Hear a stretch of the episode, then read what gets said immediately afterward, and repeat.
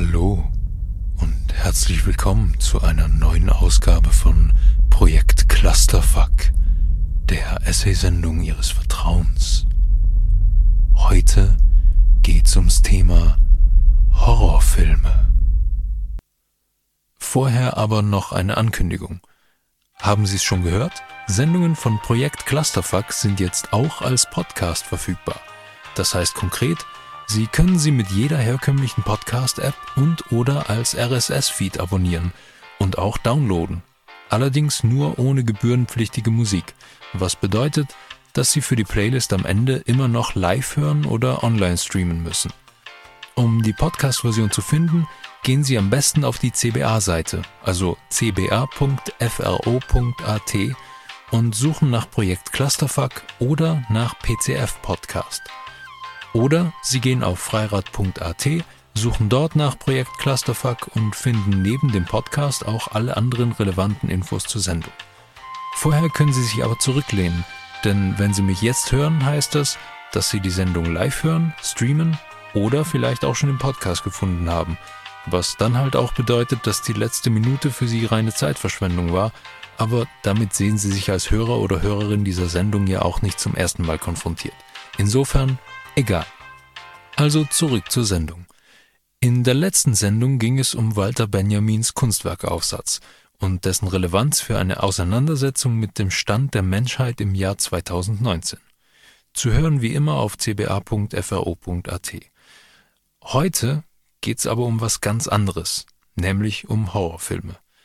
Das Thema steht bei Projekt Clusterfuck schon länger in der Warteschlange und würde es wahrscheinlich weiterhin, wäre nicht eine Steilvorlage in Form eines Sendetermins am 31. Oktober da gewesen. Und hier sind wir jetzt, am 31. Oktober 2019 und sprechen, wenn vielleicht auch eher nur kurz, über Horrorfilme. Bisschen vage, was? werden Sie jetzt sagen, und Sie tun gut daran, denn der Einwand ist mehr als berechtigt. Wenn man nämlich nur etwas genauer hinschaut, gibt es den Horrorfilm eigentlich gar nicht, sondern es gibt Body Horror, Gothic Horror, Action Horror, Comedy Horror, Found Footage Horror, Cosmic Horror, Sci-Fi Horror, Slasher-Filme, Splatter-Filme, Zombie-Filme, Exploitation, Blaxploitation, Splatstick und so weiter und so weiter. Alles Subgenres, die zum Teil ganz eigene Stilmittel für sich beanspruchen und zwar auf formaler wie inhaltlicher Ebene. So findet man genauso Horrorfilme mit verstrickten Storylines, wie auch solche, in denen die Story zugunsten von Close-up-Shots offener Schädel und abgetrennter Körperteile in den Hintergrund tritt. Manche arbeiten mit konkreten Monstern, andere mit unbestimmter Angst. Manche sind Meisterwerke der Filmkunst, manche sind trashy und manche sind trashige Meisterwerke. Worauf ich mit dem Ganzen eigentlich hinaus will, das Thema Horrorfilm in unter einer halben Stunde abhandeln zu wollen, wäre vollkommen wahnwitzig. Deshalb werden wir uns stattdessen auf einige Aspekte rund ums Thema konzentrieren und dabei einige Filme gesondert hervorheben. Legen wir also los. Und zwar mit einer Frage, die ich lieber früher als später aus dem Weg räumen will, nämlich warum schauen Menschen Horrorfilme?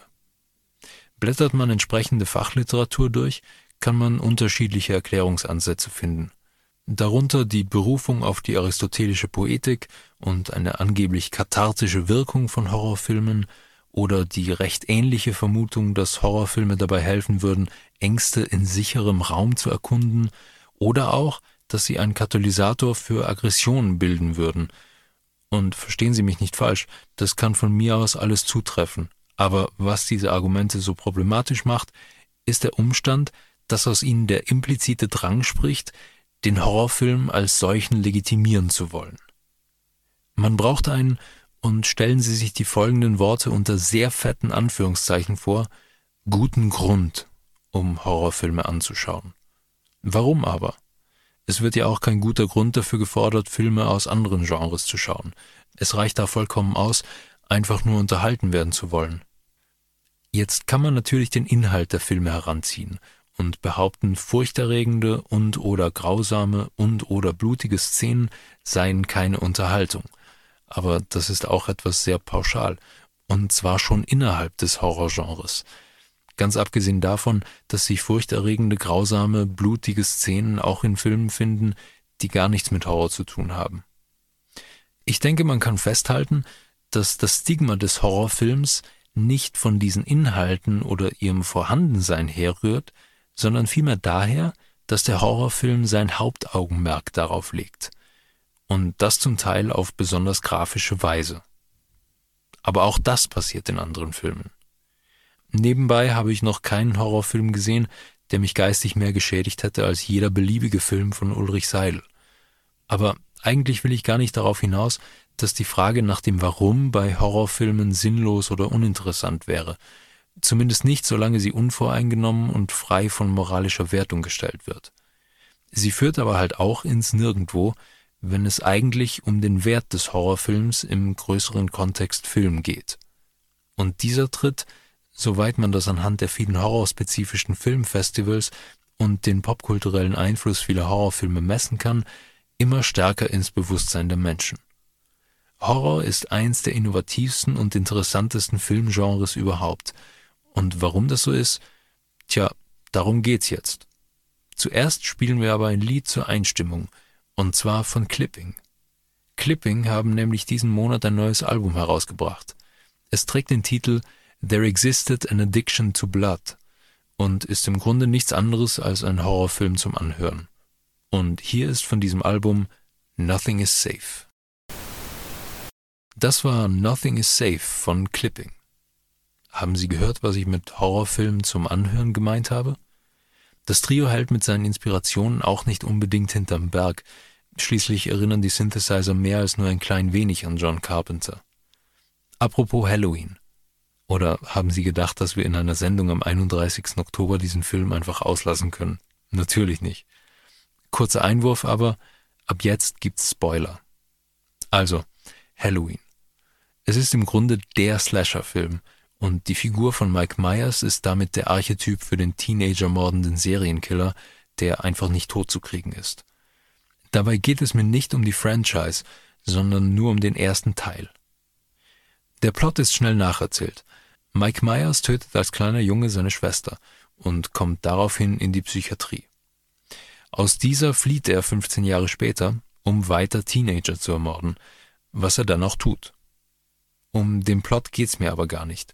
Lieber möchte ich darauf hinweisen, dass der Film mit einem Budget von circa 300.000 Dollar gedreht wurde, was für Kinoverhältnisse geradezu lächerlich ist. Es ist aber auch symptomatisch für Horrorfilme, die notorisch dafür sind, mit verhältnismäßig mickrigen Summen realisiert zu werden.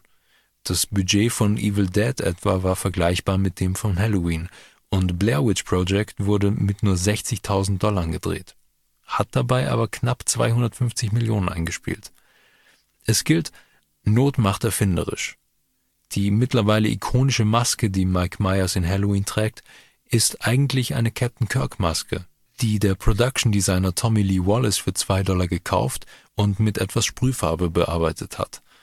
Für Evil Dead fehlte Regisseur Sam Raimi das Geld für eine Steadicam, was ihn dazu veranlasst hat, stattdessen eine Kamera an ein Brett zu nageln und zwei Kameraleute anzuweisen, damit quer durch den Wald zu laufen. Oder es auch selbst zu tun. Klingt jetzt nicht so, als würde daraus eine große kameratechnische Leistung hervorgehen können, aber es ist gerade diese Shaky Cam, die es schafft, die Zuschauer die Präsenz eines unsichtbaren Bösen im Film spüren zu lassen. Und alles, was dazu notwendig war, war Sam Raimi, der mit einer Kamera auf einem Brett durch den Wald sprintet. Großes Kino, gemacht mit wenig Geld. Überhaupt sind Horrorfilme oft ein idealer Einstiegspunkt für angehende Regisseure gewesen. Erstmal, weil sie wenig Geld und damit auch wenig Risiko erfordern. Dann aber auch, weil sie ausgehend davon mit weniger Leistungsdruck einhergehen als große Filmproduktionen. Es gibt viel Raum zum Experimentieren und einen Film des Filmes wegen zu machen. Wahrscheinlich haben gerade deshalb einige der heute größten Regisseure am Anfang ihrer Karriere auch Horrorfilme gemacht. Nehmen Sie Peter Jackson als Beispiel. Der hat zwar Herr der Ringe gedreht, viel früher aber eine Reihe von Splatstick, also von komischen Splatterfilmen, wie zum Beispiel Bad Taste, Meet the Feebles oder den Kultklassiker Braindead.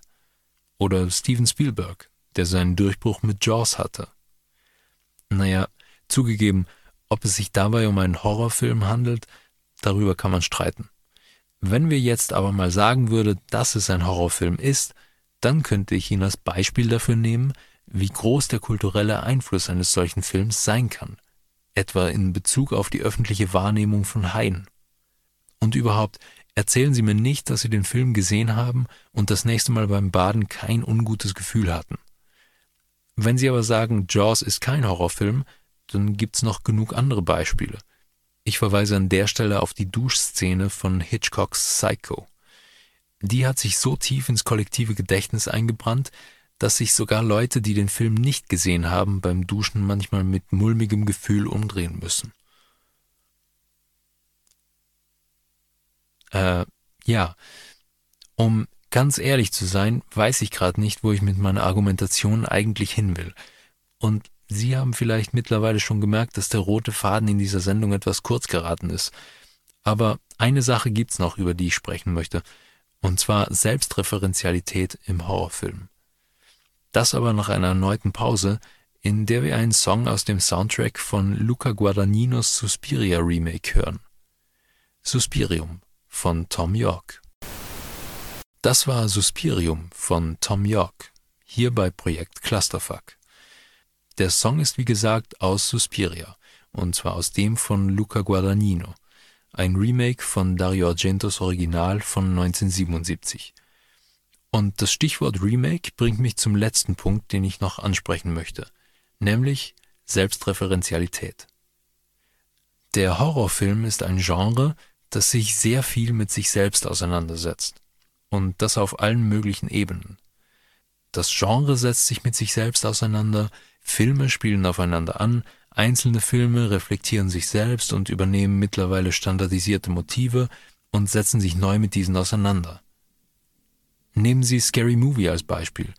Es ist eine Horrorkomödie, die nur dadurch ermöglicht wird, dass man vorhergegangene Horrorfilme kennt und sich ausreichend mit ihnen auseinandergesetzt hat, um sie parodieren zu können.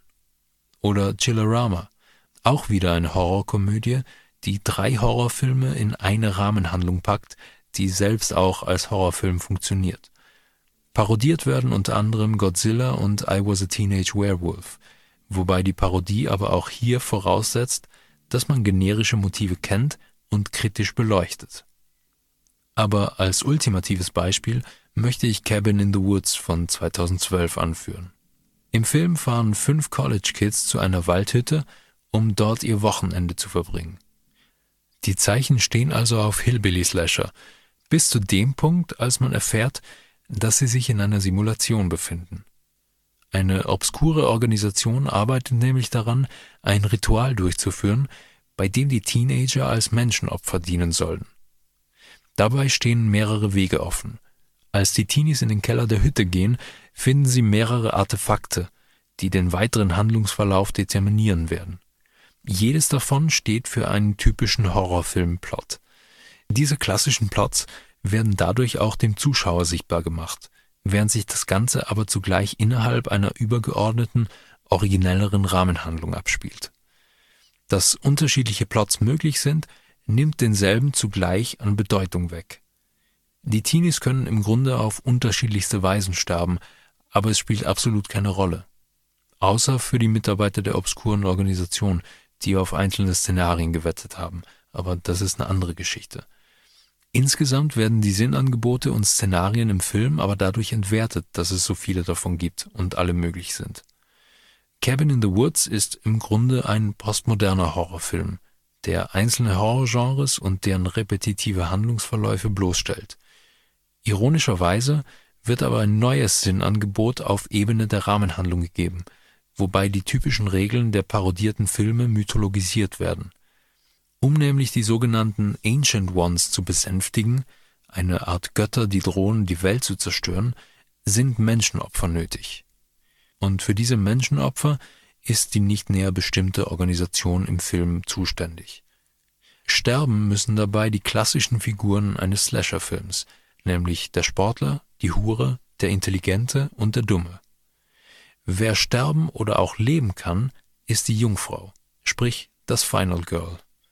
Aber auch dieses Sinnangebot wird verworfen, als das auserkorene Final Girl sich kurzerhand dazu entschließt, sich der Prophezeiung zu widersetzen und sich für die Zerstörung der Welt durch die Ancient Ones entscheidet.